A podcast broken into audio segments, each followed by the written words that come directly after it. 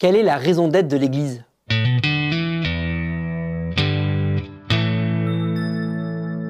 Acte 2, verset 42 pourrait être considéré comme le cahier des charges de l'Église. Il persévérait dans l'enseignement des apôtres, dans la communion fraternelle, dans la fraction du pain et dans les prières.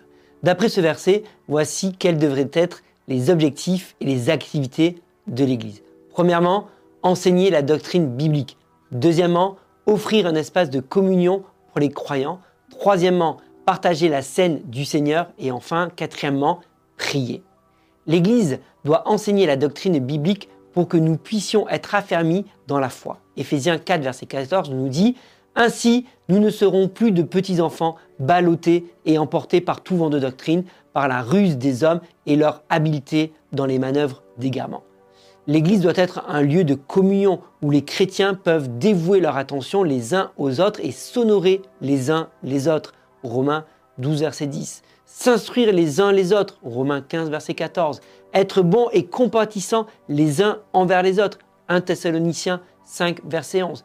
Et surtout, s'aimer les uns les autres. 1 Jean 3, verset 11.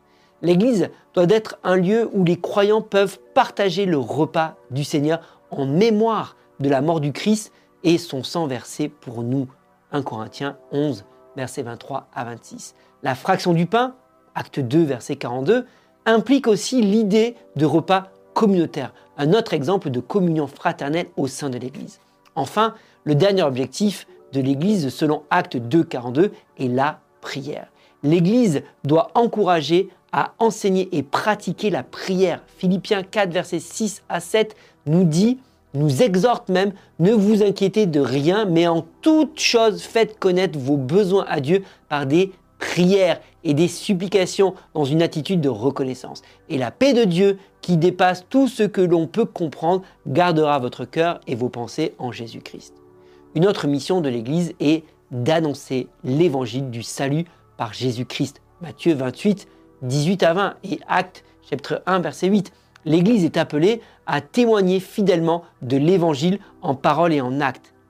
Elle doit être une lumière pour la communauté, montrant à tous le chemin vers notre Sauveur et Seigneur Jésus-Christ. Elle doit à la fois connaître l'Évangile et préparer ses membres à l'annoncer. 1 Pierre 3 verset 15. Enfin, Jacques 1,27 cite d'autres objectifs de l'Église. La religion pure et sans tâche devant Dieu notre Père consiste à s'occuper des orphelins et des veuves dans leur détresse et à ne pas se laisser souiller par le monde.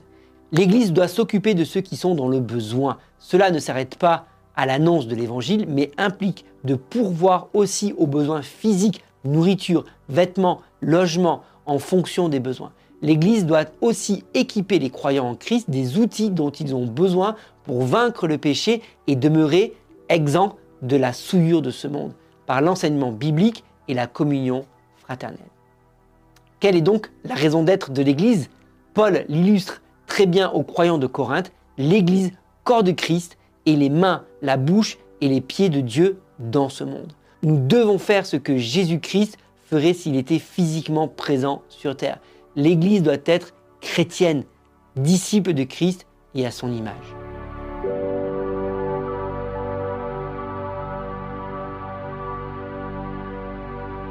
thank